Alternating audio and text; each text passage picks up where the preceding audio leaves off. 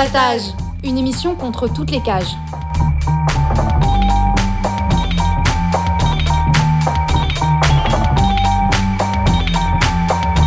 Carapatage, c'est une émission contre les prisons, la répression et le contrôle.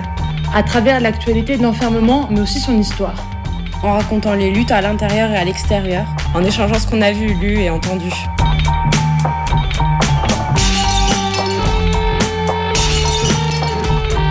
Carapatage, c'est tous les premiers et troisièmes mercredis du mois, de 20h30 à 22h, sur Radio Libertaire 89.4 FM. Carapatage contre toutes les cages.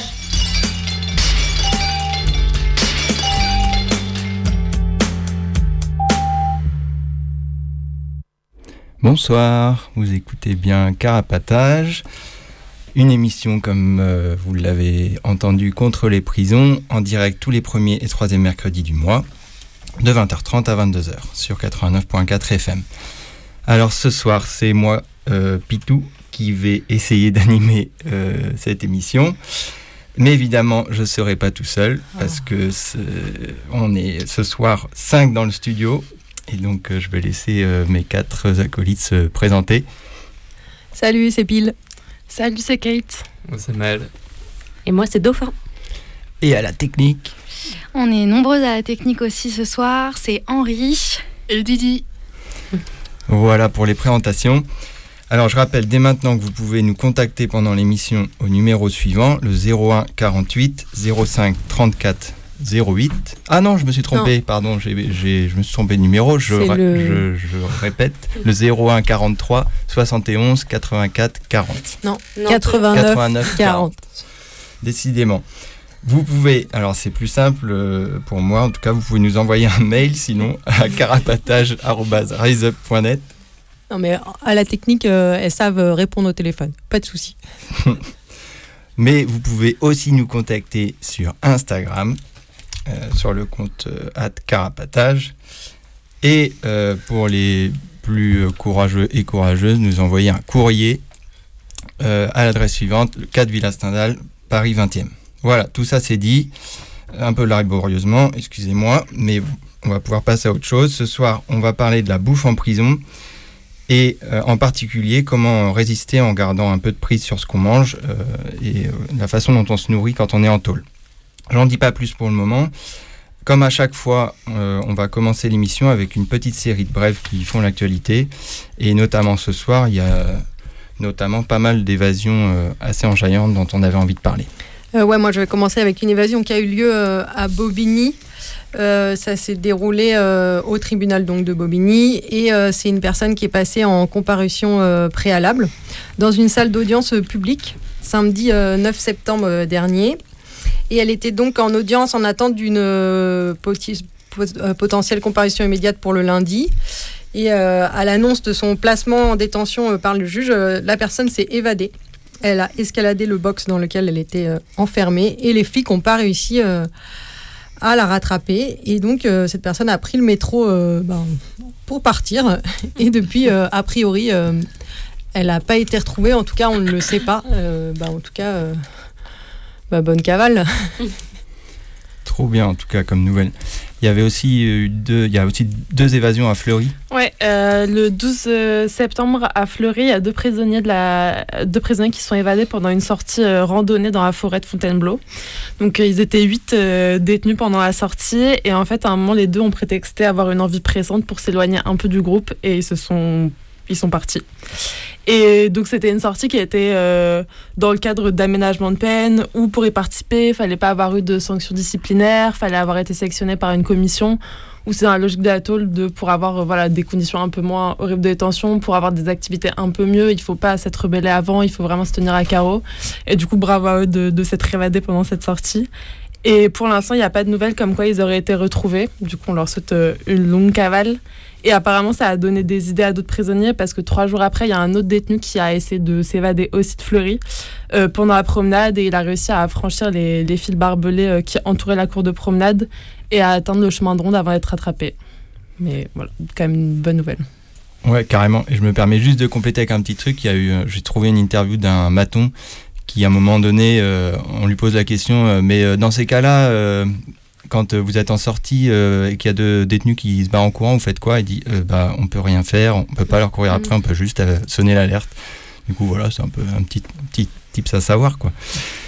et on enchaîne avec aussi une bonne nouvelle au CRA de Nîmes. Ouais, du coup, je parlais du CRA de Nîmes, le CRA, le centre de rétention administratif. Et où du coup, il y a eu une évasion ce week-end. Il y a, bon, malheureusement, c'est que la version des keufs qu'on a, mais c'est, a priori, il y a un incendie qui s'est déclenché et les détenus qui auraient dégondé une porte et utilisé cette porte comme bélier pour en ouvrir une autre et, et se barrer. mais malheureusement, il y en a deux qui se sont fait, qui se sont fait attraper par les flics, mais un qui, est, qui a réussi à s'enfuir et a priori que c'est toujours pas fait attraper. Et ça fait suite à il y a un mois, il y a aussi une évasion dans le même CRA. Euh, pareil avec des... Il y a eu une coupure d'électricité et le CRA était dans le noir et les gens en ont profité pour euh, déclencher pas mal d'incendies qu'on qu crée du, du, bordel. Il y a six personnes qui avaient réussi à, à se barrer. Eh ben trop bien encore. Voilà pour. Euh, on n'a pas trouvé d'autres évasions en tout cas pour ce soir. Euh, on avait aussi envie de parler d'un procès qui arrive euh, très bientôt, ouais. celui de, du 8 décembre. Euh, ouais, donc le 8 décembre 2020, il y a des arrestations antiterroristes. Plusieurs personnes se font arrêter, vont en prison. Depuis, depuis elles sont toutes sorties. Il y a une personne qui reste sous, qui est encore sous CJ avec le bracelet, je crois. On a déjà pas, pas, mal parlé de, de, cette affaire euh, dans cette émission, mais du coup, euh, on en reparle un peu pour euh, bah, annoncer que le procès euh, va se dérouler du 3 au 27 octobre, donc euh, presque un mois. Et donc, il y, avait, il y a un appel aussi à une semaine de solidarité autour de ce procès. Je vous lis vite fait l'intitulé de l'appel. Nous invitons toutes les personnes qui le souhaitent à faire retentir dans des formes variées notre détermination et notre rage contre ce monde de merde et notre solidarité avec les inculpés. Donc cette semaine de solidarité, elle est du 16 au 23.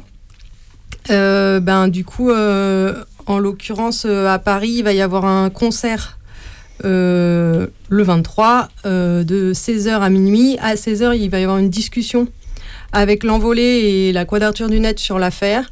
Et ensuite, un concert à partir de 18h avec six groupes, essentiellement des groupes de punk. Et il y aura aussi une cantine. Mais en fait, pour l'instant, il n'y a pas de lieu parce que la police municipale du lieu de la ville où était prévu le concert, qui était dans un squat qui s'appelle La Trotteuse, a décidé d'interdire le concert et donc les personnes ont décidé de changer le lieu. Donc je pense qu'il faudra euh, regarder euh, sur internet, par exemple sur Paris Info, pour connaître le lieu à la dernière minute. Voilà. Et du coup, je reviens un petit peu euh, sur l'affaire parce que du coup, il va y avoir aussi un rassemblement devant le tribunal de Paris le jour de l'ouverture du procès. Le, et, le TGI de de Clichy. Pardon, Clichy. Ouais. Et Oh là là, j'ai un doute maintenant. Mais si, si, le TGI de Clichy. Le 3, je vérifierai, mais a priori, c'est ça. Et le dernier jour, aussi, euh, le jour du verdict, euh, le 27. Et euh, j'en profite pour rappeler que, que euh, les personnes vont passer en procès pour délit d'association de malfaiteurs terroristes. Et pour certaines, s'ajoute un refus de remettre une convention secrète de déchiffrement. Donc voilà, je pense qu'on en reparlera bah, dans le mois à venir. quoi. Ok. Et pour finir cette série brève, euh, malheureusement, on finit par une nouvelle un peu plus badante. Euh, oui, je voulais parler d'une mort euh, au CRA de Vincennes. Donc déjà au mois de mai, il y avait eu M qui était mort au CRA de Vincennes. Et là, il y a une nouvelle personne qui, apparemment, après une tentative de suicide, a été envoyée à, à l'hôpital où elle est décédée dix jours plus tard, le 21 août. Et en fait, avant euh, d'être envoyée à l'hôpital, euh, voilà, la préfecture, les différents juges euh, de la liberté et de la détention avaient à chaque fois re rejeté les demandes de mise en liberté qui avaient été faites et ont prolongé sa rétention en sachant que cette personne était dans un état de, de santé grave. Et le JLD a même prolongé sa rétention le 20 août alors qu'il était à l'hôpital et qui décédait le jour, le jour suivant. Donc voilà, on, l'a déjà dit dans cette émission, mais on compte le, le dire que l'enfermement euh, tue dans les prisons, dans les cras, euh, l'enfermement tue. Et donc voilà, c'est la deuxième mort euh, en trois mois. Et, euh, dans le CRA, euh, les violences des keufs, les humiliations, elles continuent aussi euh, quotidiennement, euh, malgré les luttes qui sont menées aussi à l'intérieur. Il y a eu euh, deux grèves de la faim euh, ces dernières semaines. Et euh, ces co-retenus n'ont même pas été informés euh, sur, euh, sur le coup de son décès par l'ASFAM. Donc c'est l'association qui intervient dans le CRA et qui a mis 15 jours à communiquer sur, le, sur ce décès dans le CRA. Et du coup, voilà, force aux enfermés et une pensée pour les proches de la personne qui est décédée. Ouais, courage aux proches. pour enchaîner, on va, du coup, comme je disais en début d'émission, ce soir, on va parler plus spécifiquement de la question de la bouffe dans les tôles. Mais avant ça, on va s'écouter un peu de musique pour, euh, voilà, pour écouter de la musique. Et on va écouter euh, une chanson qui s'appelle Pack Animals d'un groupe qui s'appelle Cash Savage and the Last Drinks.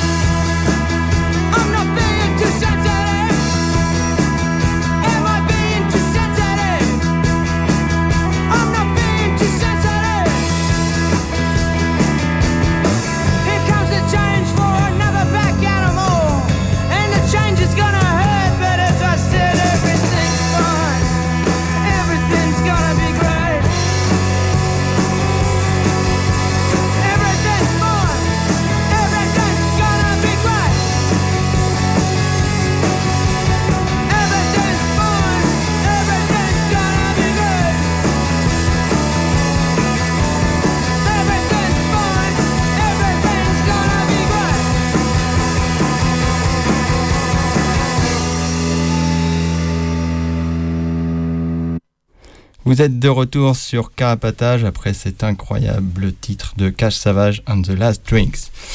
Alors, euh, j'avais oublié de dire dans l'intro qu'on a un blog qui s'appelle euh, carapatage.noblogs.org sur lequel vous pouvez retrouver toutes les anciennes émissions et vous pourrez réécouter cette émission. Voilà, ça c'est dit.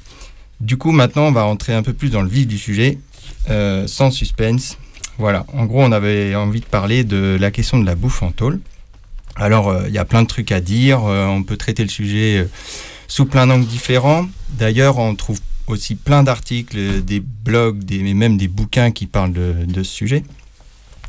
Pour nous, le point de départ, c'était de se dire que être en prison, ça signifie aussi, ça signifie être entre quatre murs, ça signifie aussi ne plus être libre de choisir ce qu'on mange et, quand est-ce qu'on mange, à quel rythme, à moins d'avoir assez d'argent pour commander des produits venant de l'extérieur. Donc, euh, il y a un peu ce truc de pour tenir en tôle, bah, euh, faut arriver à trouver des combines, trouver des moyens pour euh, bah, individuellement, collectivement, faire face à cette contrainte. Et, euh, et l'objet, de- enfin, ce soir, on avait surtout envie de parler de ça, de, de- des manières de résister, euh, de, pouvoir euh, continuer à manger ce qu'on a envie. Et qui est un peu euh, une manière de reprendre euh, un peu de prise euh, sur la contrainte générale qu'est la tôle et, la paix. Alors, on en parlera notamment avec Dauphin, qui est l'invité de ce soir et qui est avec nous dans le studio. Et puis on écoutera quelques enregistrements voilà, de, personnes qui, qui- racontent un peu ce qu'ils ont vécu pendant leur détention. Juste avant ça, on voulait redire un peu comment ça fonctionne la, question de la, bouffe, enfin de la gestion de la bouffe dans les tôles en, France, euh, avec euh, voilà un peu d'éléments de, contexte. Du coup, de base, euh, dans, les tôles françaises, il y a ce qu'on appelle communément la gamelle, c'est-à-dire les repas qui sont faits et servis par la tôle et à destination de tous les détenus. Cette gamelle, elle est servie à heure fixe. Le matin, c'est 7h30. Le, déjeuner, c'est à 11h30. Et euh, le repas du soir, il est servi à 17h30. Du coup, il faut s'accrocher avec deux horaires pareils. Euh, c'est servi en cellule, euh, contrairement à, par exemple, on a souvent l'image des tôles aux États-Unis dans les, séries comme Orange is the New Black où on voit des gens qui, qui bouffent ensemble en réfectoire. En France, en tout cas, c'est pas le cas. C'est servi en cellule, c'est servi par des auxiliaires, c'est des détenus qu'on appelle du coup des oxy qui sont employés par la tôle et euh, payés au lance-pierre euh, pour, pour faire ce boulot-là. Euh, ces oxys sont accompagnés de matons qui donc ouvrent les portes et servent pour, pour servir les, fla- les plats au fur et à mesure. Après, ça, ça peut changer d'une tôle à l'autre. Enfin, j'imagine, c'est pas exactement pareil partout. La bouffe, la plupart du temps, elle est, elle est dégueu. Les, les doses, sont, enfin, il y en en a pas beaucoup. Euh, le plus souvent, c'est servi au mieux tiède, très souvent froid. Dans certaines tôles, c'est même le soir que des, tartines euh, euh, que les détenus peuvent manger. Voilà, donc ça, c'est un peu le, truc de base, la gamelle. Après, donc si, si t'as pas de thune, si personne t'envoie de la thune en prison, eh ben, tu dois te contenter de ça. Ou alors compter sur la solidarité de- des co-détenus. Euh, parce que effectivement, sinon, il y a moyen d'acheter des produits euh, à une espèce de magasin dans la prison qu'on appelle euh, la cantine. Ouais, et du coup, l'autre moyen que la gamelle, c'est la cantine. Du coup, c'est une sorte de, magasin interne de la tôle qui est géré soit par la paix, soit par des boîtes privées en fonction des tôles. Et dans lequel on peut acheter ou louer de la bouffe et de quoi cuisiner. Et du coup, pour passer commande, c'est un système de, de bons euh, qu'il faut remplir. Il y a le, la, la plus régulière, euh, la la classique, c'est toutes les semaines ou tous les 15 jours en fonction de la tôle. Euh, ensuite, il y a une cantine euh, mensuelle pour des trucs d'hygiène et une cantine exceptionnelle pour des produits, parce qu'il y a certains produits qu'il faut, euh, qu'il faut se faire valider par la paix, euh, par la direction de la tôle, comme les plaques pour, ou pour louer les télés, les frigos, etc. Euh, mais bon, du coup, évidemment, de ça, ça coûte cher. Euh, ça, ça coûte cher et il n'y a pas énormément de moyens de, de- d'avoir de, la, de la thune. Du coup, il faut soit travailler dans la. soit avoir un des tafs de la tôle, soit euh, se faire envoyer de l'argent depuis l'extérieur. Euh, sachant que ça, c'est aussi euh, assez galère euh, parce que maintenant, il y a quasiment plus de tôles qui acceptent euh, les mandats cash. Euh, je crois qu'il n'y en a aucune, je pense, qui accepte le, cash. Et sinon, il faut se euh, faut recevoir des virements. Et euh, et il faut savoir aussi que du coup, dans ces virements, en plus, déjà, ils sont limités sur combien on peut recevoir. Il faut évidemment avoir des proches qui réussissent à le faire. Et en plus, souvent, la, la paix en prend une partie. Du coup, il y a déjà forcément une partie qui est mise sur ce qu'ils appellent un, un de sortie qu'on a que à la fin de la peine. Et euh, il y a aussi euh, plusieurs tôles où il y a carrément directement un pourcentage qui est pris pour euh, financer des assos, une association de la prison, une asso de la prison. Voilà. Et du coup, sinon, si on veut pas dépendre de ça, ni de la gamelle, il y a aussi les moyens, bah, du coup, pas légaux, enfin pas encadrés, pas légaux, de, de se faire de, se fournir en, bouffe. Euh, dans les, on reviendra plus dessus tout à l'heure, mais globalement, il y a euh, se faire euh, apporter des choses par des proches au parloir qui réussissent à cacher sur eux des, bah, des, des, trucs, quoi, réussir à faire rentrer des choses au parloir, ou se faire livrer dans les cours. Là-dessus, il y a pas mal d'histoires aussi, ou de trucs un peu ingénieux de, de, ou d'utilisation de, de lance-pierre de de délagage ou d'autres outils euh, pour euh, catapulter euh, de, bah, des, des, repas à l'intérieur. Ou des kebabs ou des burgers. bon, on y reviendra après. En tout cas, bon, on avait envie de faire un petit point sur, voilà, un peu sur le, le, contexte en France. Évidemment, comme on disait, bon, bah, c'est pas tout à fait pareil d'une tôle à l'autre. Et puis, bah, évidemment aussi, d'un pays à l'autre, c'est complètement différent. Et euh, bah, je sais pas, toi par exemple, euh, Dauphin qui a passé un peu de temps dans une prison en Allemagne. Euh, est-ce que tu pourrais nous dire déjà globalement un peu comment ça fonctionne, ces histoires? Est-ce qu'il y a une histoire de gamelle, de cantine aussi là-bas? Enfin là où tu étais et puis, et puis toi, comment comment t'as dealé un peu avec tout ça? Ouais, bien sûr. Bah, déjà, moi, j'ai été en Tolan en Allemagne une fois en 2016 et une fois en 2019.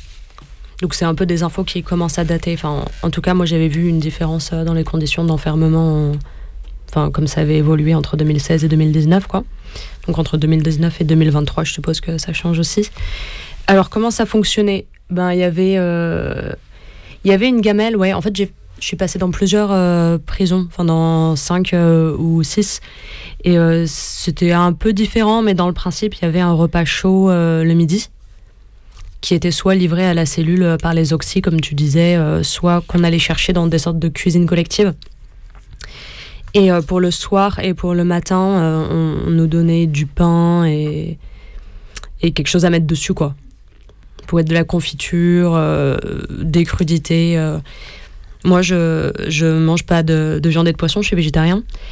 Et du coup, ça dépendait des tôles. Il y en avait qui juste euh, enlevaient la partie, euh, la partie viande, voilà, et qui me filaient le truc sans rien. Et il y en a d'autres qui faisaient un peu plus d'efforts pour proposer un régime un peu mieux. voilà, en rajoutant des œufs ou, ou, plus de fromage, des trucs comme ça. Est-ce que par exemple il y avait la possibilité de il y avait une, sorte de cantine aussi ou la possibilité de d'acheter euh. des trucs euh, qui venaient de l'extérieur Ouais, ouais, ouais. Il y avait systématiquement une cantine. Euh, je sais pas si on en parle maintenant ou, ou plus, tard, mais... plus tard. Mais ouais, il y avait une cantine avec la possibilité d'acheter des trucs. Et après, les mêmes, les mêmes problèmes de financement, enfin de, de thunes qui arrivent, quoi. que ce dont tu, vous avez déjà un peu parlé. voilà. Sinon, que dire?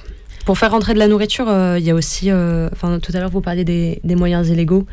Euh, des fois, on peut mettre un peu les avocats et avocates à contribution parce que normalement, c'est des personnes qui se font pas fouiller parce qu'il y a la confidentialité de, des, écrits des avocats et tout. Du coup, personne n'est censé regarder dans leur sac. Et si on a la chance d'avoir une salle un peu à l'écart pour l'entretien avocat et pas juste une salle qui se fait surveiller, ben, on peut peut-être demander à la vogue de nous rapporter des trucs qui nous font plaisir et les manger et les boire tranquille pendant l'entretien. Et, et hop, ni vu ni connu, quoi. Voilà, ça peut être cool. Et moi, je me demandais euh, si tu avais trouvé difficile ou pas de maintenir euh, ton régime euh, végétarien. Ben ouais, c'était, enfin, c'était un peu dur parce que, Enfin, surtout dans les situations de transfert, j'arrêtais pas d'arriver dans des euh, qui n'avaient pas prévu de repas végétarien pour moi, qui savaient pas qu'une personne végétarienne arrivait. Du coup, il y a eu des situations un peu nazes où j'avais rien mangé de chaud pendant 24 heures à cause du transfert, enfin de passer de tôle en tôle. Et t'arrives quelque part et puis on te sert une saucisse et t'es un peu dégoûté quoi. Genre bon, mais super. Euh, moi, ça me dégoûte euh, trop la viande pour en manger, mais du coup, c'était la question de la faim qui se posait vachement. Alors, j'essayais de stocker ce qu'on me donnait, enfin, de pas tout manger, ce qu'on me donnait, mais d'en garder un peu de côté euh, en me disant Ah, tu sais pas ce que tu auras au prochain repas? La tôle où j'ai passé le plus de temps à Berlin, euh, il y avait de la bouffe végétarienne qui était franchement bien, quoi. Enfin, il y avait des, pâtes bolo à la, végétarienne, des escalopes de soja. Enfin, il y avait des trucs qui étaient pas mal. Mais des fois, il arrivait que, euh, ben, hop, pas de bol, cette fois-ci, on n'a pas de plat végétarien pour toi. Ou alors quelqu'un s'est trompé, a mis de la viande dans le végé. Ou alors, ah, on pensait que le poisson, ça allait. Et tu te retrouves euh, ben, le bec dans l'eau pour la journée, quoi. Donc pour ça, c'était bien de stocker des trucs.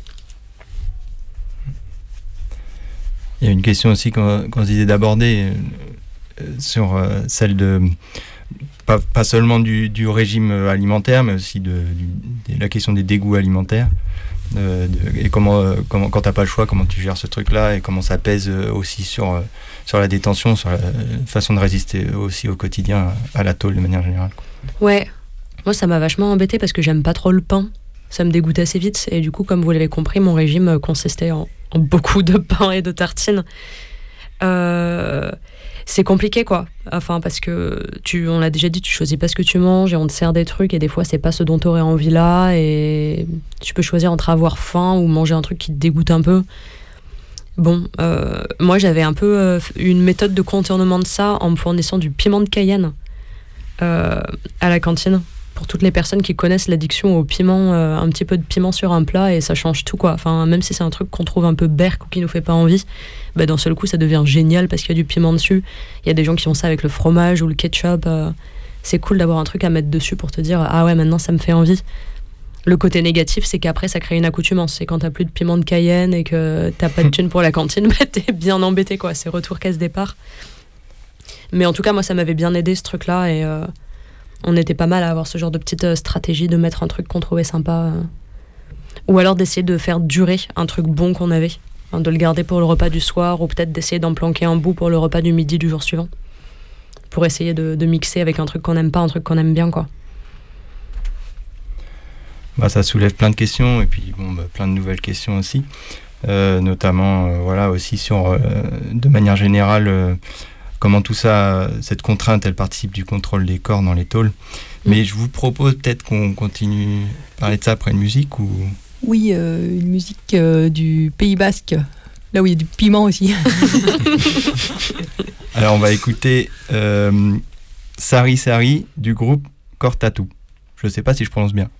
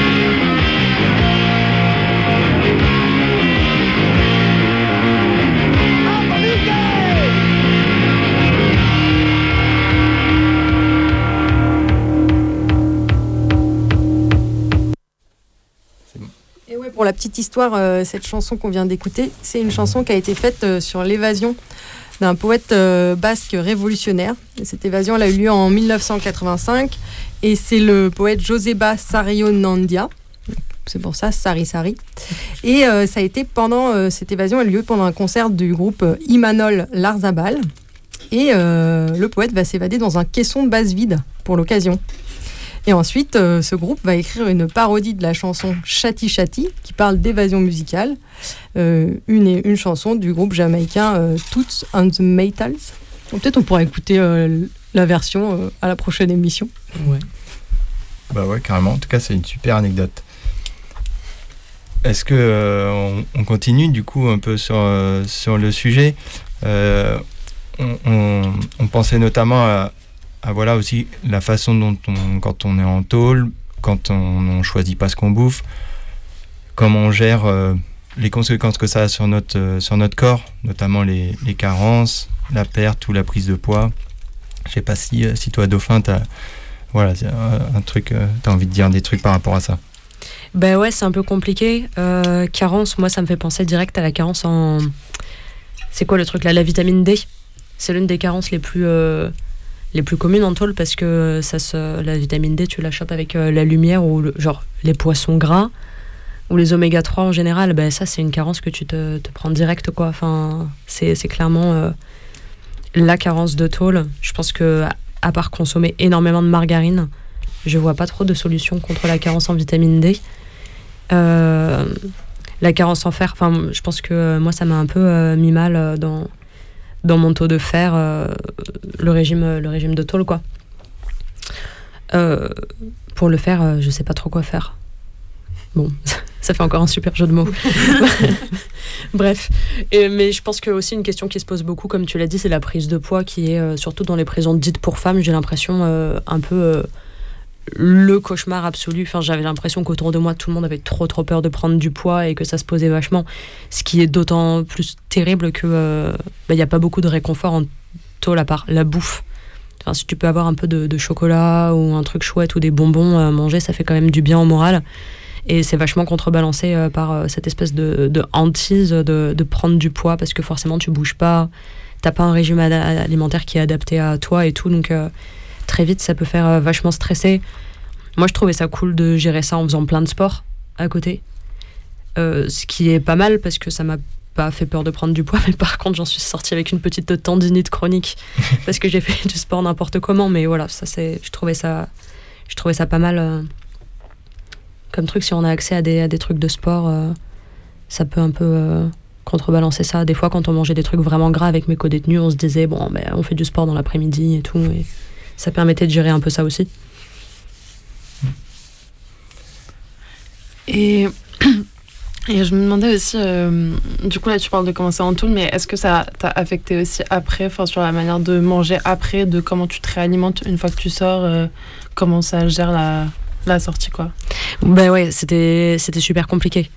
Enfin, j'ai l'impression que déjà, les personnes qui sortent de prison, elles n'arrivent pas à, choisir quoi que ce soit. Enfin, si tu leur demandes euh, dans un bar, tu veux boire quoi euh, le premier jour après la sortie, euh, jamais la personne va pouvoir te dire un truc. Enfin, et du coup, c'est ultra compliqué de recommencer à t'alimenter, de un peu de souvenir à quelle heure tu veux manger, ce que tu veux manger, rien que l'élaboration d'un repas dans la tête, ben, c'est un peu compliqué. Et si de base c'était compliqué pour, euh, pour toi de, de trouver quoi manger ou d'avoir envie de manger quelque chose, euh, je pense que ça complique encore le truc. euh. Il faut trop se refaire une espèce de routine réapprendre à choisir quoi. C'est pas simple en fait. Et du coup, il y a une quelqu'un qui nous a envoyé un, audio un peu sur euh, comment en tôle, ici en tout cas en France, c'est assez courant, en tout cas dans les tôles pour hommes, de se construire euh, un réchaud pour, pour se faire à bouffer.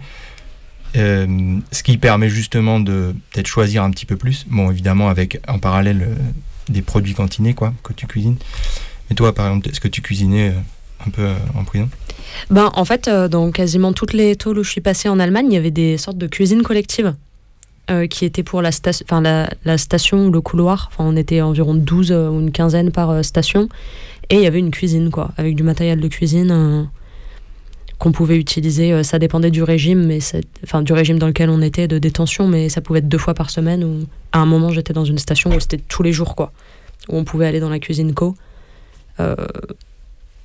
Donc, euh, donc non, j'avais pas, je me suis jamais posé la question de, de cuisiner dans ma chambre, euh, dans ma chambre, dans ma cellule. Sauf, euh, ouais. Et il y a des fois où j'étais confrontée à des trucs. Enfin, je vous racontais ça tout à l'heure, mais une fois les, les matons m'avaient comme repas du soir filé du pain, de la margarine et un radis, mais un énorme radis. Enfin, vous savez les radis, les gros radis quoi, les radis noirs qui font un peu la taille d'une massue. Et j'étais bien emmerdée avec mon truc à leur dire mais je, suis censée manger ça comment Et ils m'ont filé un énorme couteau de cuisine qui faisait quasiment la taille du radis, un gros gros truc. Et ils étaient tout à fait à l'aise de me laisser avec ça, une planche à découper dans, ma cellule, quoi. Genre, pas de problème, vous rendrez ça euh, demain midi. Et bon, du coup, j'avais pas du tout cette question de, créer des ustensiles, ça, on nous en donnait. euh. Et je pense que ça va, ça- je pense que c'est pas un hasard, ça doit être un truc de tôle euh, dite pour femmes et de se dire, ah ben, elles pourront faire la cuisine, euh, ça les resocialisera un peu. Enfin, il y avait peut-être un truc comme ça. Donc, euh, ouais, non, ça, je, je me demande comment font les gens pour faire des trucs dans leur cellule. Bah, on va, on va écouter ça. Juste avant l'histoire du couteau, moi, ça me fait penser. Enfin, il y a un truc que j'avais lu dans les cuisines euh, collectives dans les tôles en France. Du coup, justement, euh, du coup, comme il y a des détenus qui travaillent dans, dans les cuisines, euh, comme, euh, comme Oxy, enfin, on dit pas Oxy, peut-être pour les. On dit cuistot ou popotier. Et tous les couteaux sont attachés, enfin, tout est attaché. Enfin, il y a tout un équipement comme ça Ouais. pour empêcher voilà, que ça, finisse dans- ça finisse dans les cellules. Mais oui, du coup, pour revenir bah, sur les ustensiles en cuisine, euh, on peut, on peut s'écouter donc un enregistrement euh, que nous a envoyé un copain sur, euh, bah, sur la manière de se construire une chauffe artisanale dans les, dans les tôles, en tout cas en France.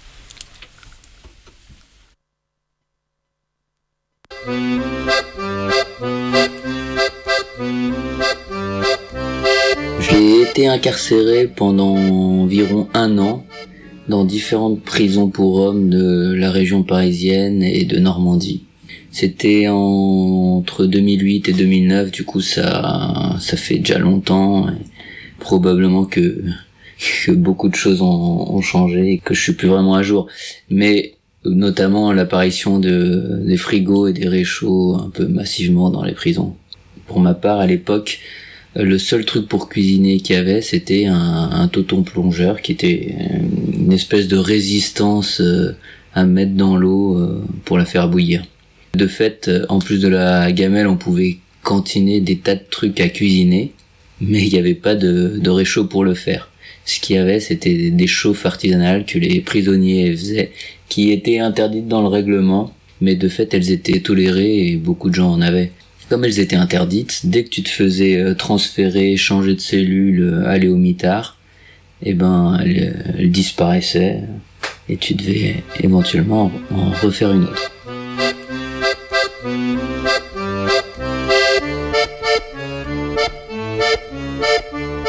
Alors cette chauffe artisanale, elle est faite en, enfin une des versions possibles en tout cas, c'était quatre, euh, quatre canettes qui servaient de, support à, la gamelle que tu pouvais cantiner. Et entre ces quatre canettes, t'avais euh, qu'est-ce que c'était? Peut-être c'était une, autre boîte de conserve dans laquelle tu mettais un petit peu d'huile et sur lequel tu fabriquais, enfin tu, laissais tremper des mèches faites avec un, un bout de serpillière que tu pouvais cantiner aussi, que tu faisais glisser dans des bouts de, on prenait les, les tubes harissa en aluminium qu'on vidait, qu'on découpait pour en faire euh, deux plaques euh, aluminium, qu'on roulait, qu'on fixait l'une à côté de l'autre et, euh, et sur laquelle on pouvait passer le, la mèche.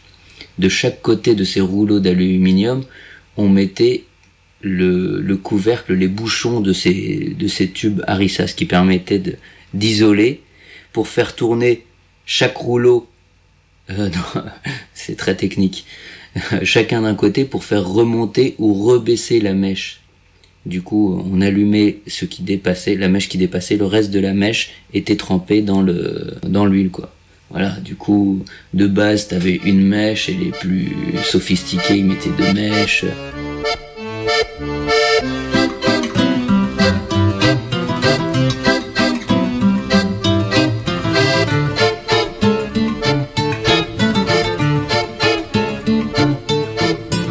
Amusant et ce qui, ce qui fait partie de,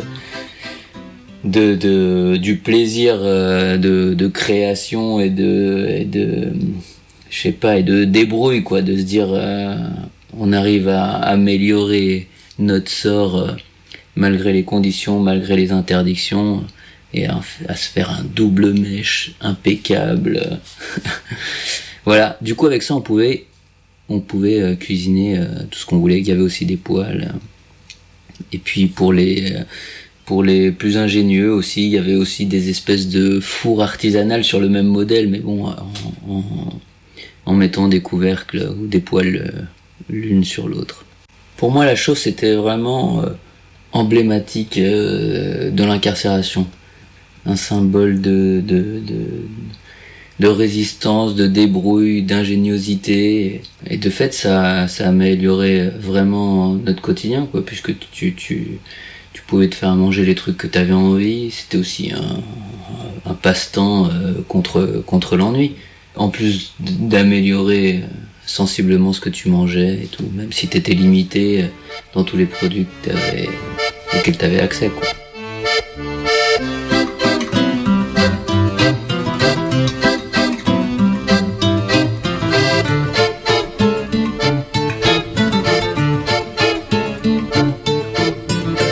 première incarcération, c'était à Fresnes. Et en sortant du quartier des arrivants, j'ai intégré ma cellule définitive, où j'étais seul.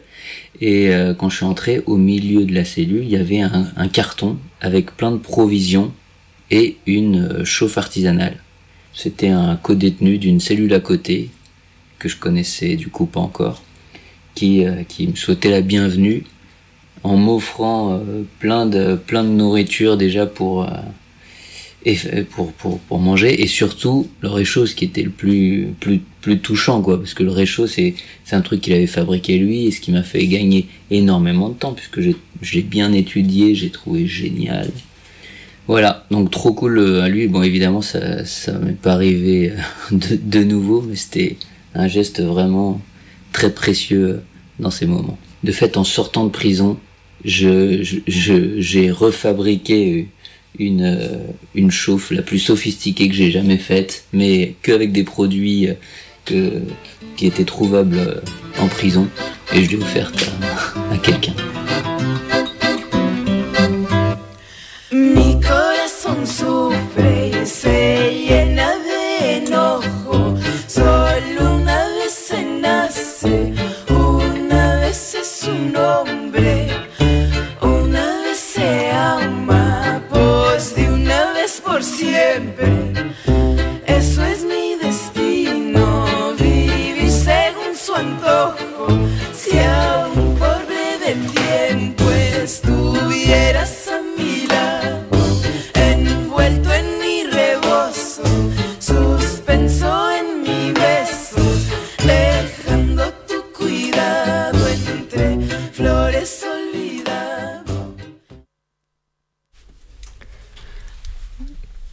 De retour dans Carapatage, l'émission contre toutes les cages. Ouais, et euh, du coup, euh, je voulais juste ajouter que là, le, tuto sur la chauffe, euh, c'est pas euh, forcément évident de, se le représenter. Du coup, il y aura sur le blog une, une vidéo YouTube d'une autre personne qui fait, qui fait un truc un peu similaire. Enfin, pas exactement les mêmes produits, mais un, un concept un peu similaire de, de, de chauffe. Euh, et on voulait aussi préciser que euh, du coup, depuis, depuis ce moment-là, il y a de plus en plus de plaques quand même. Euh, mais que il y a encore beaucoup besoin de se construire des chauffes parce que notamment il y a beaucoup de tôles où, où l'install élec ne permet pas de faire, faire tourner les plaques. Aussi parce que ça coûte, ça coûte cher et il y a plein de tôles où il faut les louer. Euh, voilà, et que l'alternative à la chauffe, sinon, c'est d'acheter des, des pastilles, euh, des pastilles chauffantes qui se vendent euh, à la cantine, mais qui, bah, du coup, déjà, faut les payer. Et elles sont plutôt très toxiques. C'est quoi les pastilles chauffantes? C'est des, des, des, des pastilles comme des trucs de camping qui, qui font une, une grosse chaleur, une flamme, mais Mm. qui du coup sont pas faites pour être euh, utilisées en intérieur. Ok. Mais parce que du coup, euh, mais enfin, que ce soit les plaques ou les frigos, euh, tout est payant quoi. Du coup, il y a de plus en plus d'accès, mais aussi euh, ça coûte euh, de la thune à louer euh, chaque mois quoi. Et peut-être juste pour compléter sur euh, la question de la chauffe, je crois qu'il euh, le dit dans l'enregistrement, mais du coup il y a plein de variantes qui existent, euh, et notamment le tuto, ça explique une autre variante, euh, pas avec des serpillères, mais avec des mouchoirs. Bon bref, ça c'est pour la question technique. Et juste moi j'avais envie de dire euh, aussi qu'il y a d'autres témoignages qui disent que c'est pas nos, évidemment c'est pas la panacée, enfin c'est quand même, faut se rappeler quoi, c'est de la débrouille quoi. Du coup ça fait beaucoup de fumée, euh, euh, et d'ailleurs il y en a qui disent si ça fait trop de fumée, ça fait venir les matons, du coup ils t'emmerdent parce que t'as pas le droit de faire ça. C'est super long à cuire. Mais euh, peut-être euh, ça dépend aussi de à quel point tu peux te- tu sais te fabriquer une bonne chauffe bien efficace ou pas quoi. En tout cas, euh, maintenant, grâce à Internet et au smartphone, on peut voir depuis l'extérieur que bah, les personnes à l'intérieur font des plats de ouf. Enfin, vraiment, euh, genre euh, pizza, gâteau, euh, crêpes, euh, bravo quoi. Enfin, c'est impressionnant quoi. Enfin, et du coup, je pense que ça doit être un peu stimulant aussi de voir que d'autres personnes en font, de un peu de dire ah toi tu fais ça moi je fais ça enfin de pouvoir aussi partager ce que tu fais à l'intérieur avec l'extérieur et du coup bah en tout cas sur sans, sur les réseaux sociaux on peut voir plein de personnes qui se sont un peu spécialisées dans la les repas en cuisine et après moi j'avais un peu lu des trucs sur euh, bah, les répartitions mais on en reparlera un peu des de ceux qui font à manger et puis ceux qui font autre chose et puis ou ceux qui font le dessert et ceux qui font le plat Ouais, et puis euh, euh, peut-être j'ai envie de rajouter un autre truc, mais enfin, coupez-moi si, si vous avez besoin. Euh, il y a- il parle de- des toto-plongeurs, euh, donc une sorte de résistance que tu fous dans l'eau. Oui, oui, ça s'appelle bien toto-plongeur, je, je répète. Toto vous avez bien entendu.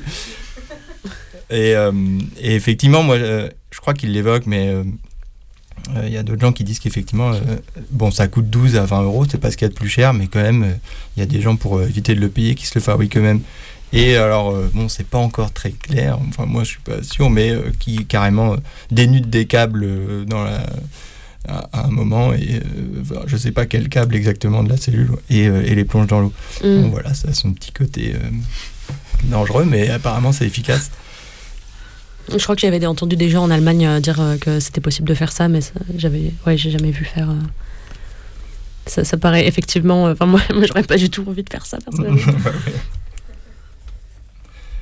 Je sais pas ce que vous pensez de se réécouter un peu de son et puis de continuer après. ouais On peut écouter euh, Mahmoud, euh, la chanson Soldi. argent.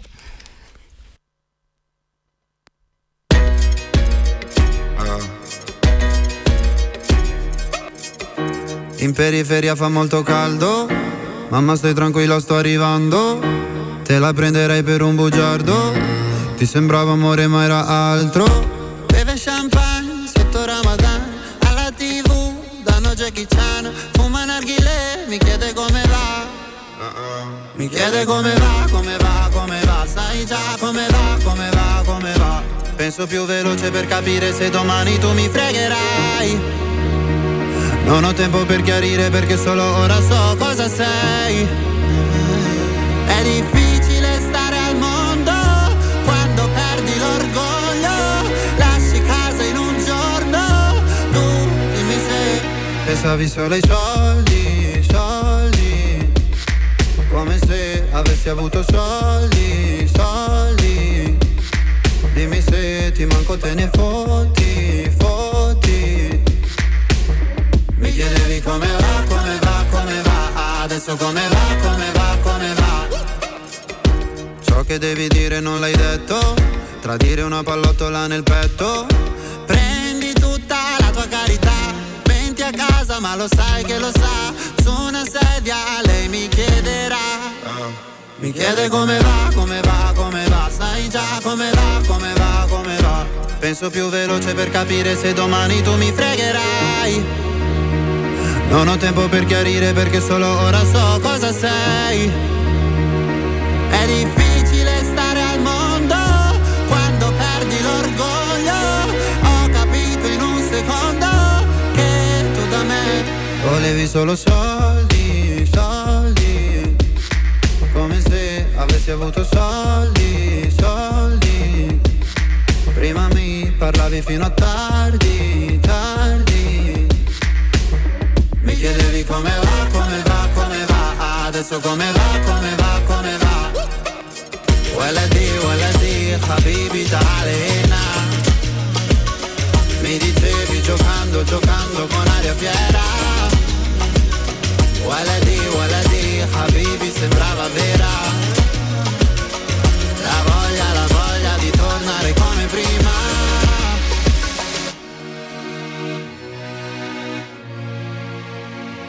Io da te non ho voluto soldi. È difficile stare al mondo quando perdi l'orgoglio Lasci casa in un giorno Tu dimmi se volevi solo soldi, soldi. Come se avessi avuto soldi, Lasci la città ma nessuno lo sa. Ieri eri qua, ora dove stai papà? Mi chiedi come va, come va, come va? Sai già come va, come va,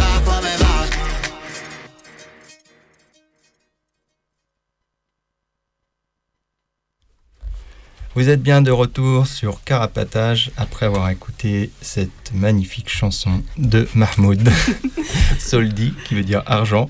Mais on n'a pas assez étudié euh, la traduction des paroles italiennes pour vous en dire plus. On pourra le faire un peu plus tard peut-être. Alors je rappelle que vous pouvez nous appeler tout au long de l'émission au 01 43 71 89 40. Les personnes à la régie se feront une joie de vous répondre. Voilà. Euh, alors, bah, on a écouté euh, un enregistrement tout à l'heure sur la chauffe. On parlait des, ustensiles euh, un peu qu'on peut s'auto-construire en prison. Il y a un autre sujet que peut-être, enfin, dont on avait envie de parler et qui est, j'imagine, pas propre au contexte français, mais la question de, voilà, quand tu bah, du coup, ce système de gamelles et de cantines dans les tôles euh, en France, ça marque une distinction euh, assez forte euh, entre les détenus, entre celles et ceux qui peuvent se, payer de la bouffe et bah, celles et ceux qui doivent se contenter de la gamelle.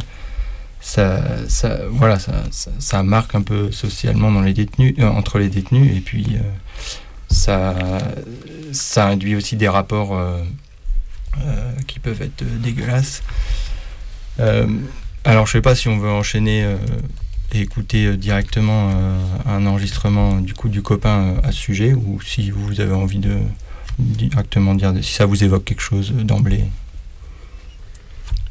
On peut écouter d'abord euh, son enregistrement? Ouais, on peut s'écouter, on peut s'écouter l'audio du coup, et puis après on réagira.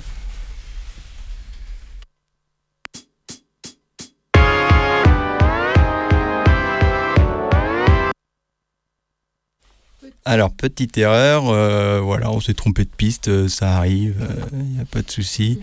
Euh, je crois qu'en régie, euh, c'est presque prêt. C'est, c'est presque prêt, j'arrive.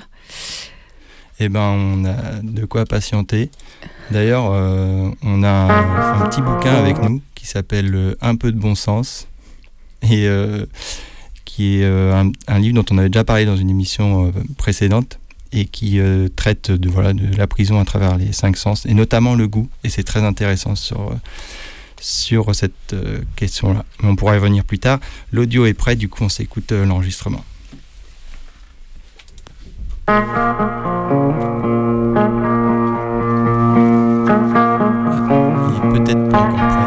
La gamelle est servie à heure fixe. La plupart du temps, c'est pas forcément les horaires où t'as faim, puisque eux, ils gèrent le quotidien, les allées et venues, et du coup, ils viennent servir la bouffe quand ça arrange. Du coup, je sais pas, très tôt le matin et, à 6 heures l'après-midi, quoi. Bref, du coup, t'as pas forcément faim, tu peux le laisser de côté, et ça refroidit si c'était pas déjà froid. Bref, en tous les cas, c'est servi par un auxiliaire qui est un détenu, qui c'est son job dans la prison, quoi, qui est accompagné du maton qui ouvre les portes. Il est plus ou moins à l'aise, plus ou moins autonome, il se permet plus ou moins de liberté. Mais en gros, il trimballe son chariot avec sa bouffe et il te sert euh, dans des assiettes. Du coup, il peut t'en donner plus ou moins en fonction de, euh, des rapports que tu entretiens avec lui. Il, parfois, il fait aussi passer d'une cellule à l'autre des trucs. Il donne du rab ou pas. La bouffe est la plupart du temps euh, dégueulasse. Parfois, elle est froide. Parfois, il y a même, euh, elle est partiellement congelée encore. Certains ne prennent pas la, gamelle. Certains prennent juste quelques trucs de la gamelle, par exemple la viande. Et ce qui est clair, c'est que c'est méprisé et que c'est un un marqueur social quoi. Celui qui se contente de la gamelle, c'est celui qui est pauvre, qui est indigent, qui a personne euh, autour de lui pour lui filer de la thune pour qu'il puisse cantiner.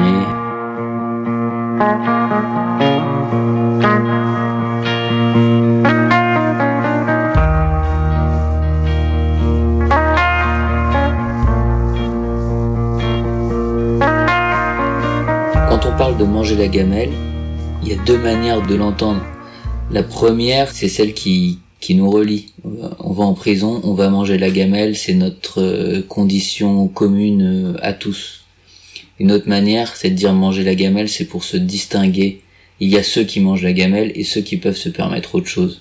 Et effectivement, il y a des grosses différences entre celui qui est contraint de se contenter euh, de ce qu'on lui sert à la gamelle et euh, celui qui peut se permettre de quantité des tas de trucs et de remplir toutes ces étagères. Ça aussi, c'est quelque chose qui, qui se montre. Et une partie euh, aussi du refus de manger la gamelle, c'est aussi par honte. C'est pas uniquement parce que euh, systématiquement la bouffe serait dégueulasse, quoi.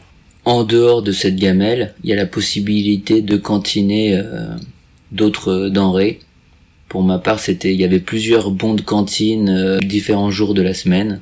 Tu remplissais ces bons et tu devais attendre une semaine avant de, recevoir tes produits. Si tu ratais ton bon, du coup, tu, tu devais attendre quoi. Tout était plus cher. Et puis, euh, du coup, il y avait des, des produits périssables, des produits frais. Les produits frais, euh, théoriquement, devaient te suivre euh, si t'allais au mitard, par exemple, ce qui n'était pas le cas du, du reste. Il y avait aussi la possibilité d'une cantine extérieure, mais j'ai pas testé. Mais en, gros, les gens ils, ils écrivaient qu'est-ce qu'ils voulaient. Je pense qu'il y avait des PlayStation à l'époque, ou même les ordi passaient par la cantine extérieure, quoi. Du coup, ces cantines, quand euh, il y a plusieurs détenus dans la même cellule, parfois c'est mis en commun, parfois c'est chacun sa cantine, parfois euh, tu les offres. Ça servait aussi de, de bon d'échange, quoi. Parfois c'était aussi raquetté ou, commandé dans le dos. Parce que je pense que pour certains trucs, comme le, le tabac était limité en quantité.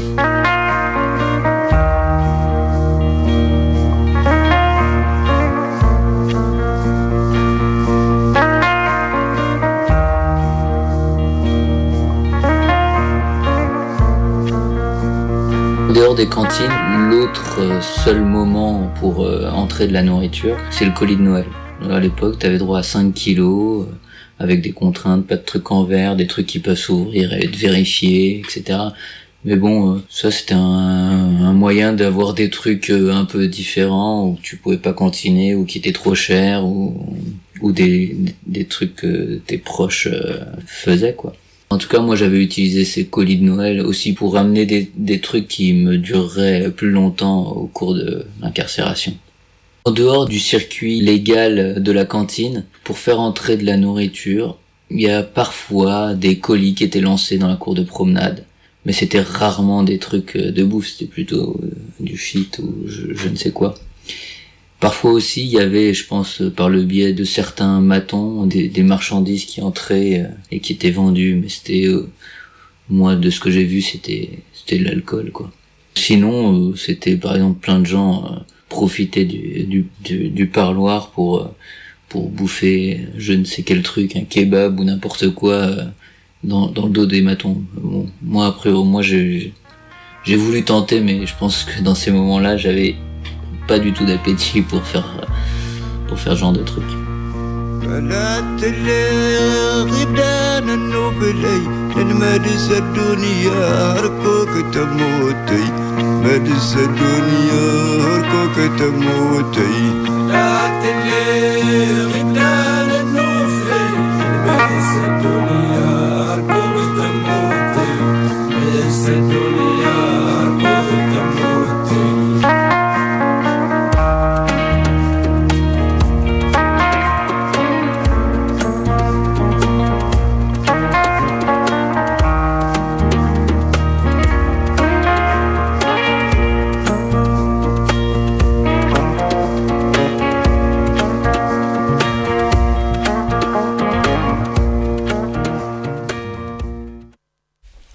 Vous êtes de retour sur Carapatage.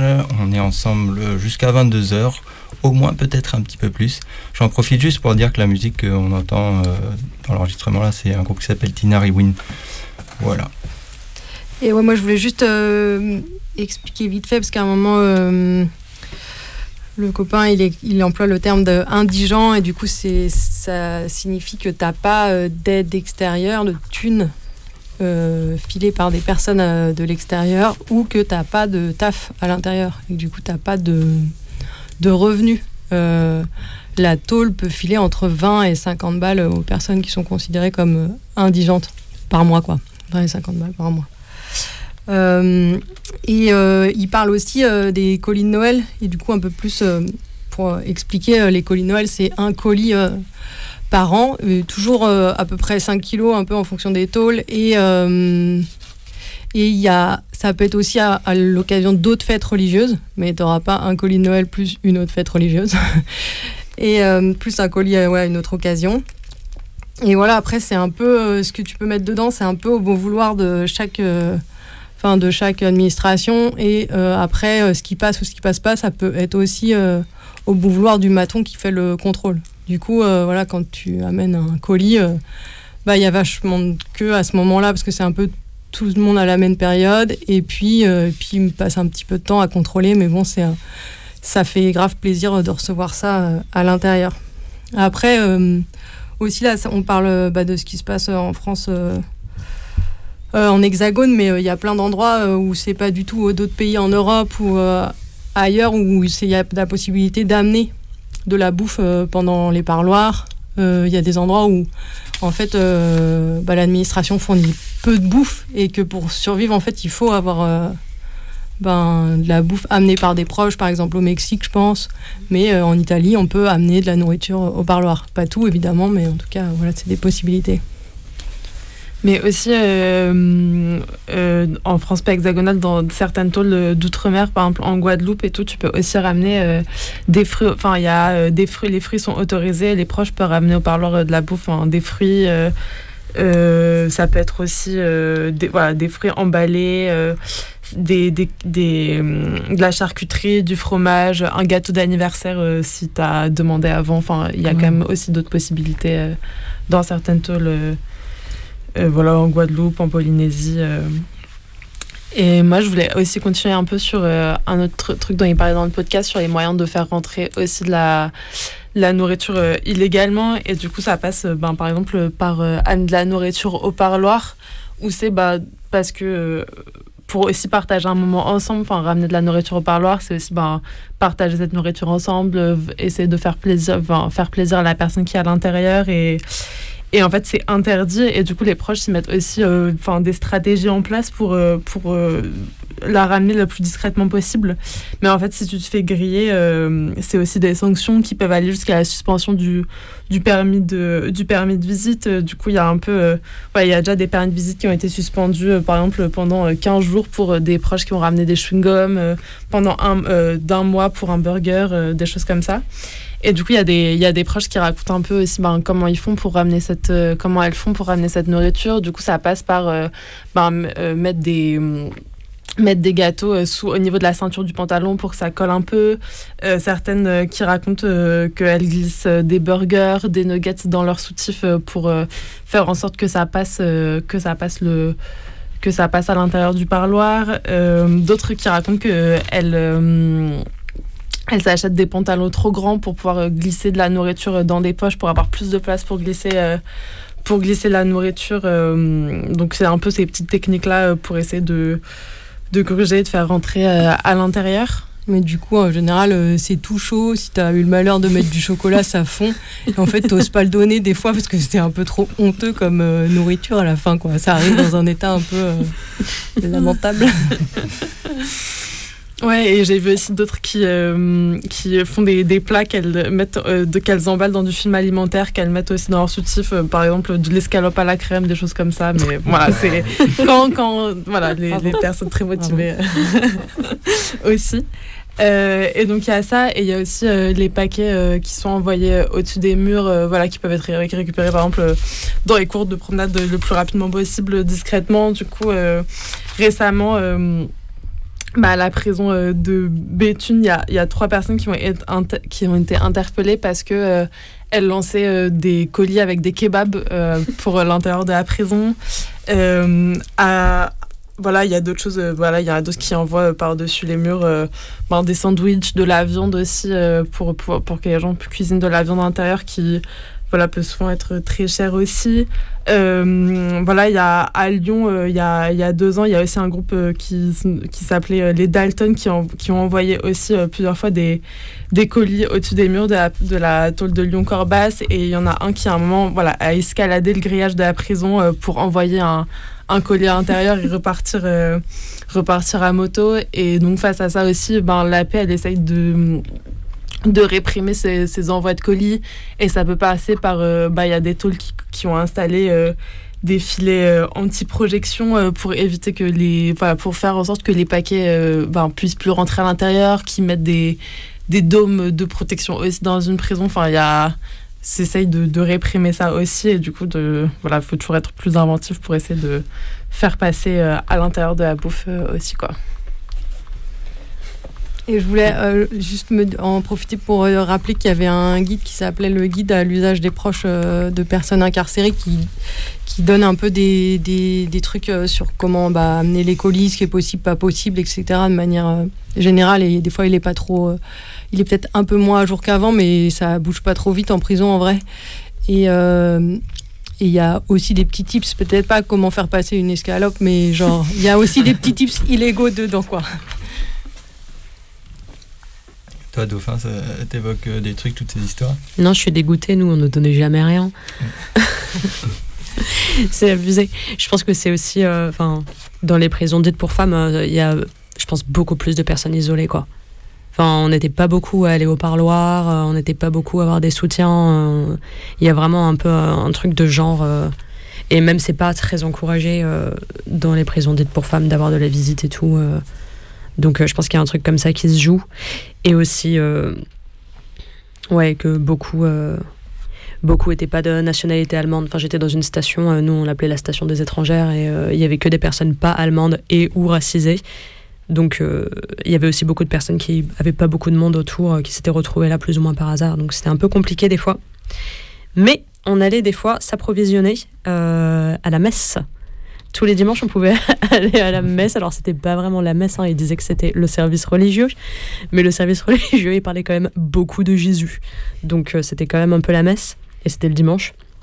Donc, euh, bref, euh, quand on y allait, là-bas, il y avait des gens qui nous offraient, enfin, la, personne qui faisait la, messe préparait toujours. On pouvait prendre du café ou du, lait, un truc comme ça. Il y avait des petits biscuits et des fois un peu du chocolat. Et quand on était à court de, de café et de chocolat entre nous dans notre station, on- bah, d'un seul coup, il y avait beaucoup plus de personnes à la messe le dimanche. euh. Notamment des personnes qui parlaient pas du tout allemand. Les matons étaient genre Ah, mais c'est trop bien, vous vous intéressez à la messe, madame machin. Et tout le monde était genre Oui, oui, oui, c'est ça. Et repartait avec les poches pleines de trucs. C'était pas mal. Et euh, ouais, globalement, euh, genre pour la cantine et la gamelle, c'était c'était pareil que ce que disait le copain dans son audio. Je voulais juste rajouter, enfin justement avec cette histoire de euh, station des étrangères, euh, que nous, la question se posait vachement de, euh, de pouvoir, d'être capable, en capacité ou pas, de faire ce bon de cantine. Parce que du coup, le bon de cantine, tu as un catalogue, en Allemagne en tout cas, c'était un catalogue, c'était une liste, il n'y avait pas d'image, il y avait sept pages de liste de produits et il y avait tout et n'importe quoi. Enfin, comme, euh, comme il disait, quoi, des trucs frais, des trucs pas frais, des trucs d'hygiène, des trucs de, de loisirs, tout un peu mélangé. Il fallait que tu lises cette liste, que tu vois, ok, j'ai envie d'acheter des pâtes, et que tu regardes en face de l'entrée pâtes sur la liste un code qu'il fallait ensuite reporter sur ton bon de cantine. Et il fallait faire ça pour tous les articles que tu voulais, ensuite faire l'addition de combien ça coûtait. Et les codes, c'était des gros codes de 5-6 chiffres, quoi. C'était vraiment compliqué. Du coup, si tu écris pas bien la langue, ou si tu l'écris pas du tout, ben c'est mort en fait, tu peux pas cantiner. Tu es obligé de demander aux gens de le faire pour toi. Donc comme nous, on avait, enfin, moi j'avais plein de thunes parce que euh, parce que c'était un truc un peu médiatisé dans le milieu. euh, mon incarcération, du coup, plein de gens m'envoyaient de l'argent, mais mes co-détenus pas du tout. Euh, Il y avait plein de trucs qu'on collectivisait quoi. Enfin, comme on faisait que la cuisine ensemble, des fois on se disait bah tiens, cette semaine on va faire ça, ça, ça, et du coup on cantinait un peu ensemble. Ça réduisait un peu euh, le problème de la thune et le problème de savoir euh, lire l'allemand ou pas quoi. Donc on était un peu obligé de s'entraider. euh, ce qui faisait après une super ambiance, mais je pense qu'on va en parler un peu plus de ça après, de la solidarité avec la bouffe et tout. Mais on n'y pense pas beaucoup à ce truc que bah, le bon de cantine c'est bien joli, mais si tu sais pas écrire la langue, c'est mort quoi. Il y a personne pour t'aider, à part tes co-détenus. D'ailleurs, le bon de cantine, ça se trouve sur internet, en tout cas ceux qui, sont distribués dans les tôles en France. Et euh, bon, on a mis un exemple. euh, il y aura un exemple en lien sur le blog, euh, l'émission. Ça donne une idée effectivement de, bah, à la fois de ce à quoi, ce, ce que tu peux acheter, puis en plus ouais, euh, enfin, bah, comment ça fonctionne quoi, tout simplement tout ce.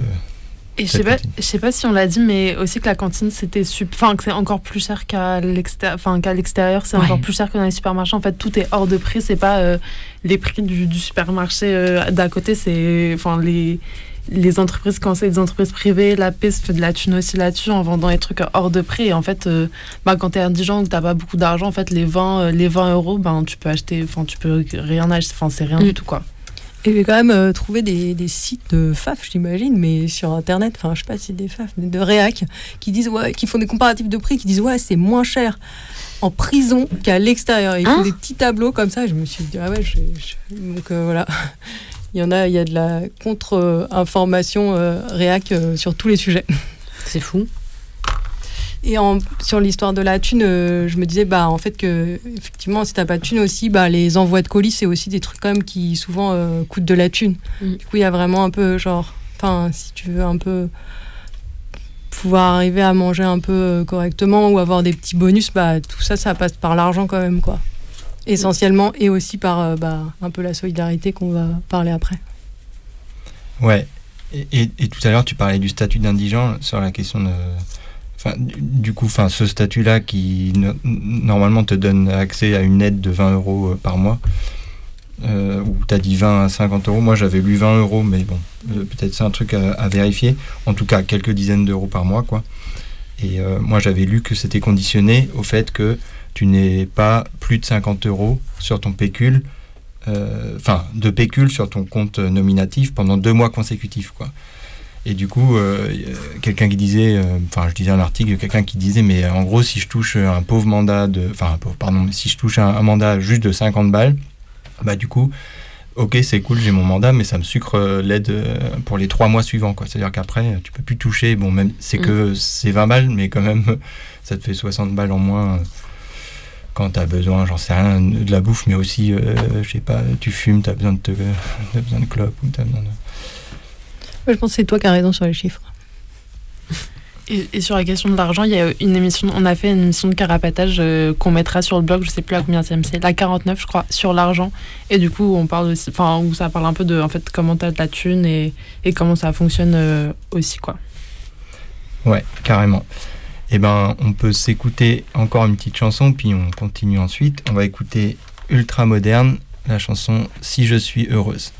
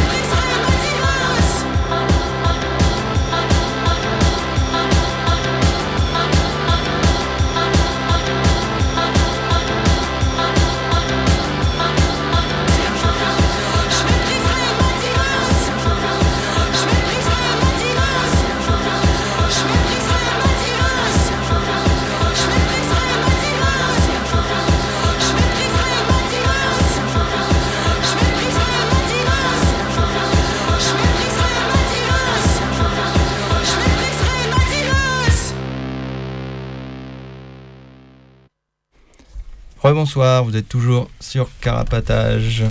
Euh, voilà, je peux faire un petit point, rappeler vite fait le numéro de téléphone. Euh, vous pouvez nous joindre au 01 43 71 89 40. Et vous pouvez réécouter toutes nos émissions sur carapatage.noblogs.org. Petite hésitation. Y aurait-il un autre site Carapatage? Non.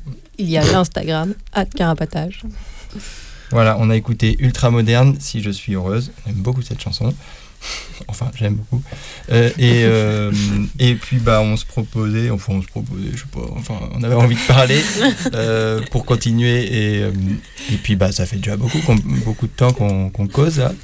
Mais on avait quand même envie d'aborder le sujet de la convivialité, ou du moins, en tout cas, comment la bouffe, enfin, à la fois comment la bouffe en prison, ça peut être un vecteur de, solidarité. Comment, euh, avec la bouffe, on, crée des moments, euh, conviviaux qui nous permettent de, voilà, de résister à la détention, enfin en tout cas d'y faire face. Alors, euh, on va d'abord écouter un, enregistrement, toujours du, oui, toujours du même copain, qui aborde très rapidement cette question-là. Des recettes, euh, d'autres euh, se, les échanger. Tu pouvais euh, aussi avoir des, des, conseils à ce sujet dans les courriers que tu, recevais. Et puis, puis même, on, discutait entre détenus. Ah, t'as fait ci, t'as fait ça. Ah, je viens de me faire un gâteau. Ah, vas-y, tu m'envoies une part par Loxy, par Yo-Yo. euh. Voilà, il y avait, il y avait ce truc-là. Je pense. ah, euh, par contre, il y avait pas, pas en tout cas de, de ce que j'ai vu, pas trop d'invitations à manger dans une, d'une cellule à l'autre, puisque c'était plus strict. Mais moi, j'ai toujours entendu que dans les maisons d'arrêt, dans certaines maisons d'arrêt pour femmes en tout cas, ça se faisait vachement plus, qui qu'elles organisaient parfois des, des pique-niques dans la cour où elles avaient le droit de descendre des trucs que chacune avait préparés, ou que euh, il y avait des, des espèces d'invitations d'une cellule à l'autre, au minimum pour le goûter euh, et parfois pour euh, pour le repas. Eh bien, ça tombe bien que le copain aborde cette question parce que justement, euh, bah, il y a une copine qui nous a aussi envoyé un enregistrement pour nous expliquer un peu plus comment ça se passait euh, dans une tôle pour, euh, pour meufs euh, où elle était en détention.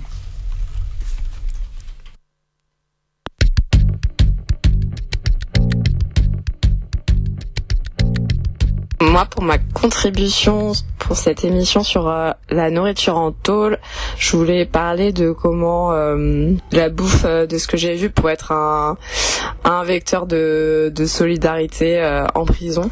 Et déjà parce que je pense pour tout le monde qui est passé par la tôle, s'il y a une évidence, c'est que la gamelle, c'est la déprime à fond. Et euh, ben déjà c'est bon, je pense que tout le monde l'a un peu vécu avec la cantine à l'école. C'est déjà de pas choisir ce qu'on mange. Déjà c'est c'est dur quoi. Puis moi je parle euh, en tant que personne qui a un régime alimentaire pas contraignant quoi, mais je pense c'est encore pire pour des personnes voilà dès qu'il y a des régimes particuliers.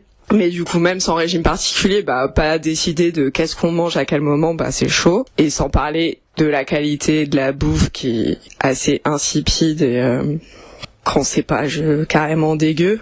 Et du coup, je que ce rapport à, à l'alimentation, euh, ça pèse. C'est un des trucs déprimants, quoi. T'as pas envie de manger. Quand t'as pas envie de manger, ça te déprime. Quand t'es déprimé, t'as pas envie de manger. Enfin, je sais pas, c'est un peu un engrenage. Et du coup, j'ai l'impression que plein de gens, enfin, les prisonniers, prisonnières, ils ont grave ça en tête que euh, bah, quand t'arrives en tôle, euh, c'est chaud ce rapport à la bouffe. Et qu'aussi c'est pas mal lié à la thune. Enfin, qu'est-ce qui va aussi te permettre de pouvoir euh, te nourrir plus comme t'as envie? Bah, C'est en cantinant, etc. Du coup, c'est aussi des grosses inégalités en fonction de c'est quoi la thune à laquelle t'as accès ou euh, si t'as pas accès à de la thune du tout.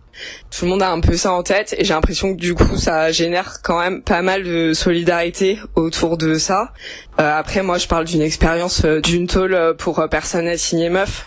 Du coup voilà c'est peut-être aussi assez spécifique par rapport à ce qui se passe dans les prisons dites pour hommes. Mais du coup, à partir de plein de petits gestes de quotidien, euh, cette nourriture, euh, je trouve, euh, enfin moi, de ce que j'ai vécu, je la vois comme un vecteur de, de solidarité. Par exemple, je sais pas, moi, quand je suis arrivée, il y a euh, des potes de potes qui m'ont fait parvenir, euh, euh, du coup, qui étaient enfermés dans la même tôle, qui m'ont fait parvenir euh, un colis euh, de bienvenue, euh, du coup, qui est passé par euh, les Maton. Et euh, du coup, il y avait notamment, euh, bon, il y avait des trucs euh, de base, euh, type PQ, euh, voilà, mais il y avait aussi euh, des des petits trucs de bouffe euh, sympas, genre du chocolat ou quoi, des trucs qui font du bien euh, au moral.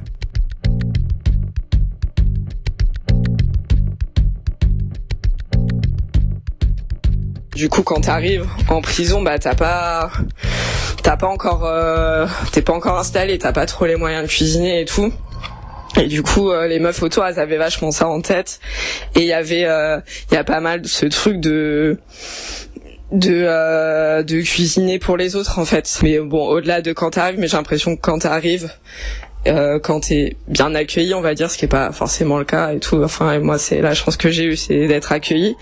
Mais euh, mais du coup, cet accueil, il passait aussi par euh, cuisiner pour moi. Et du coup, euh, par exemple, il y avait une une meuf dans la promenade qui me descendait euh, du coup clandestinement. hein, on parle de cacher.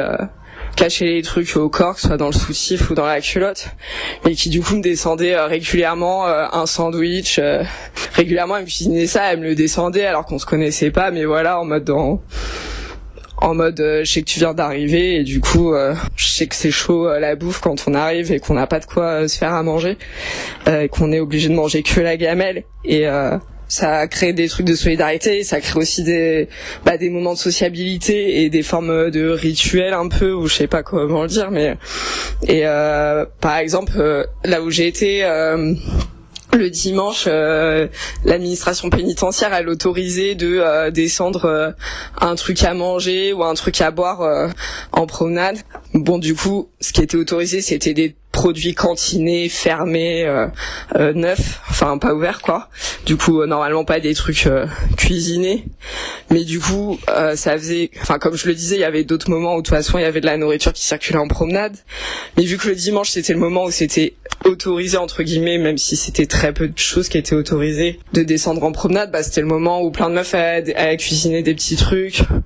Euh, Il y avait des voilà des petits gâteaux, des gâteaux cuisinés euh, qui circulaient à la promenade, même si ça c'était interdit et que ça descendait tout aussi clandestinement que les autres jours. Mais euh, le, fait que ce soit autorisé de bouffer en promenade ce jour-là, ça faisait qu'il y avait plus euh, cette habitude de de faire euh, descendre la bouffe euh, à ce moment-là quoi et de de cuisiner pour les autres à ce moment-là.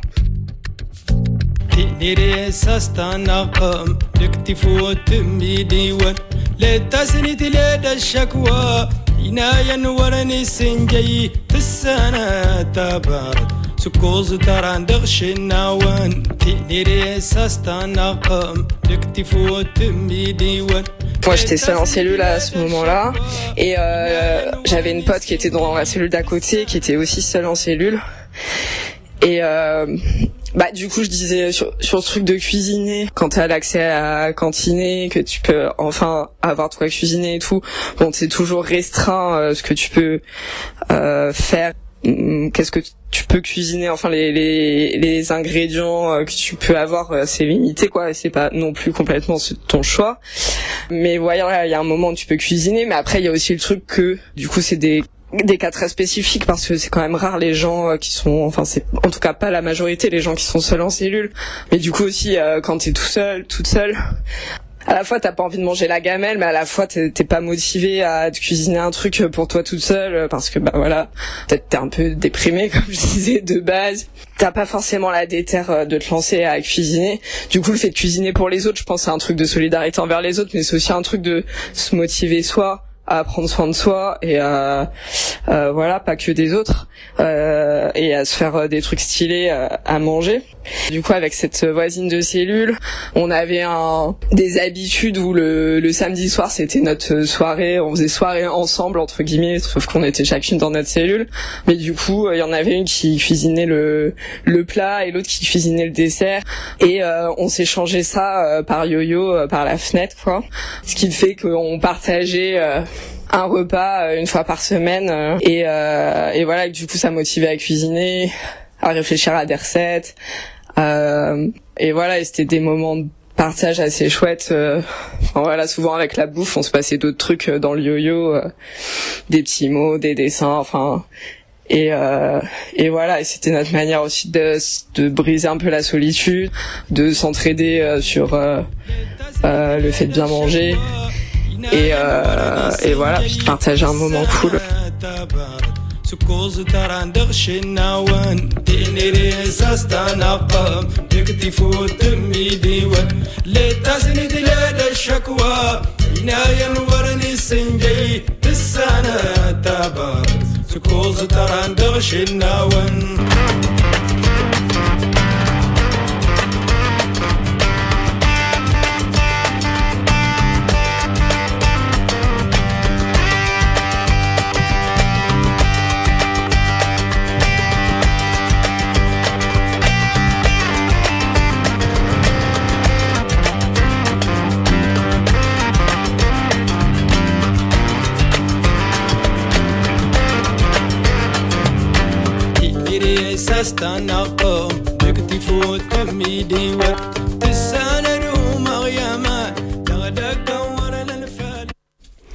Vous écoutez bien Carapatage, voilà, après ce, ce petit récit du coup euh, que nous a envoyé une copine sur un peu toutes ces questions euh, liées à la, à la fois qui touchent à la question de la solidarité, de la convivialité. Euh, bah, je sais pas, toi, euh, Dauphin, euh, est-ce que ça fait écho aussi à, des situations, à des, anecdotes, des choses que tu as, des souvenirs? Ouais, carrément. Euh, je pense que il y a plein de choses dans le deuxième audio. Pardon.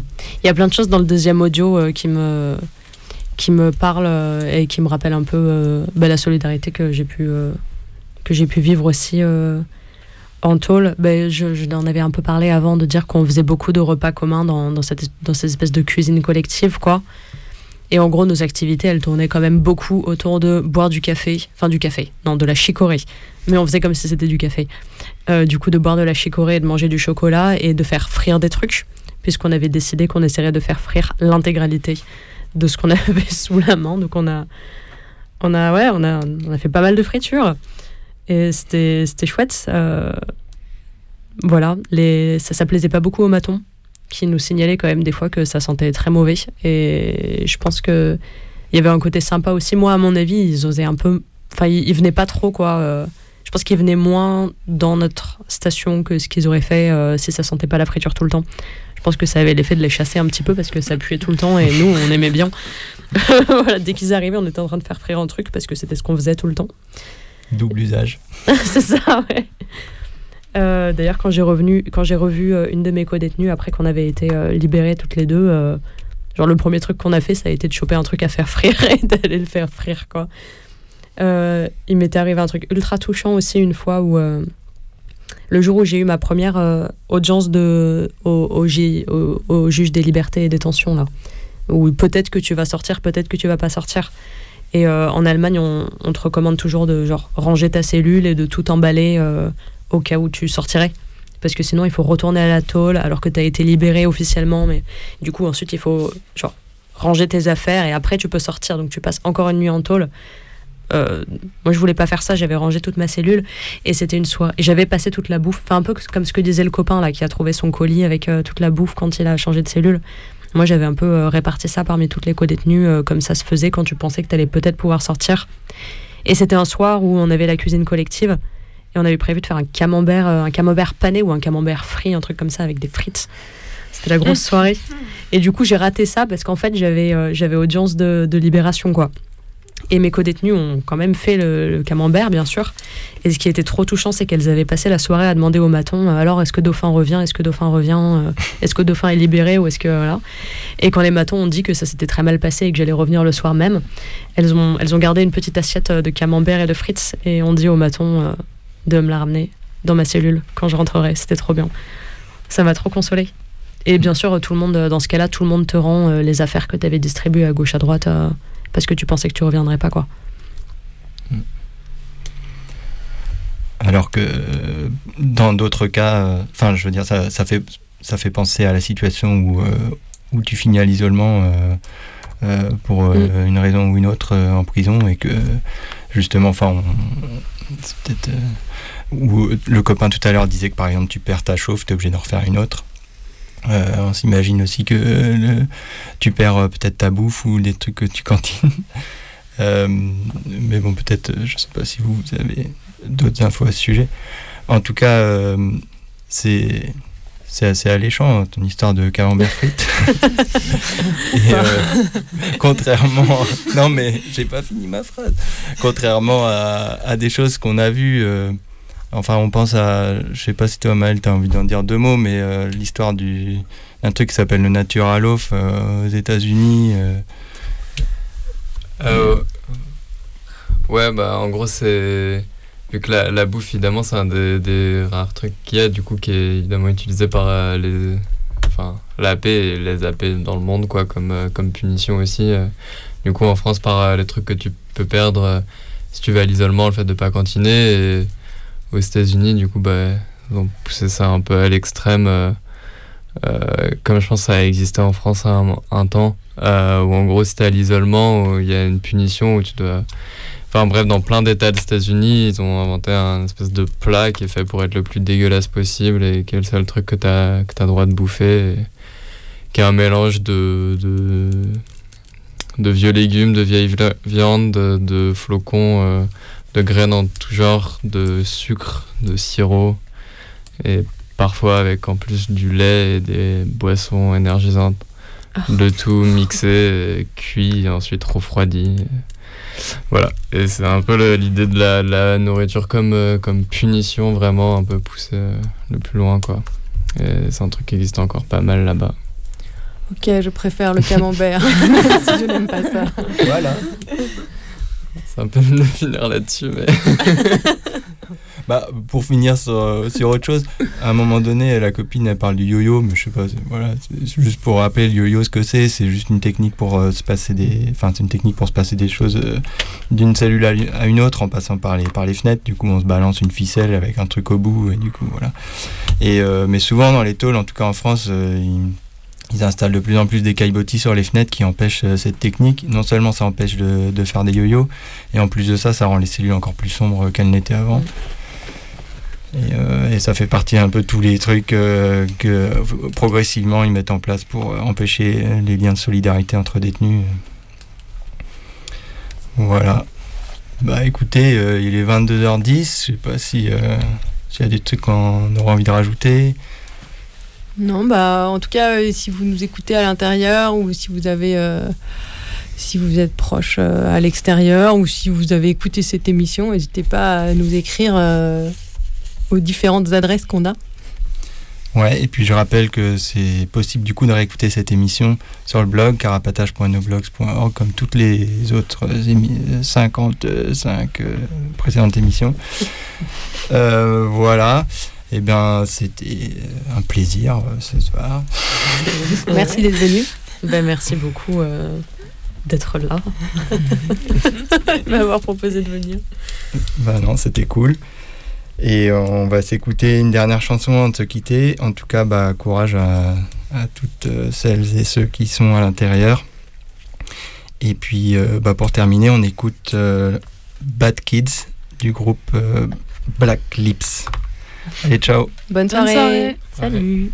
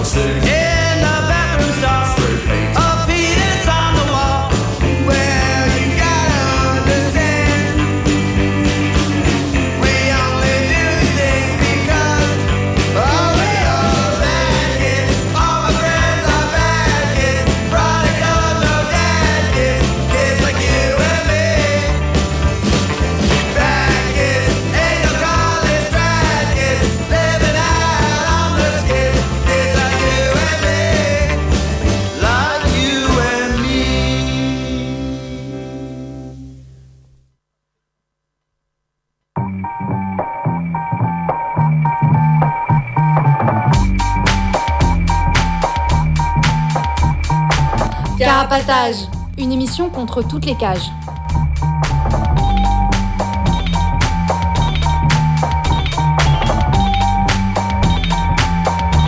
Carapatage, c'est une émission contre les prisons, la répression et le contrôle. À travers l'actualité de l'enfermement, mais aussi son histoire. En racontant les luttes à l'intérieur et à l'extérieur, en échangeant ce qu'on a vu, lu et entendu.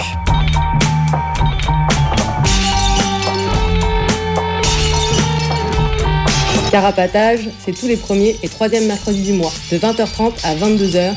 Sur Radio Libertaire 89.4 FM. Carapatage contre toutes les cages.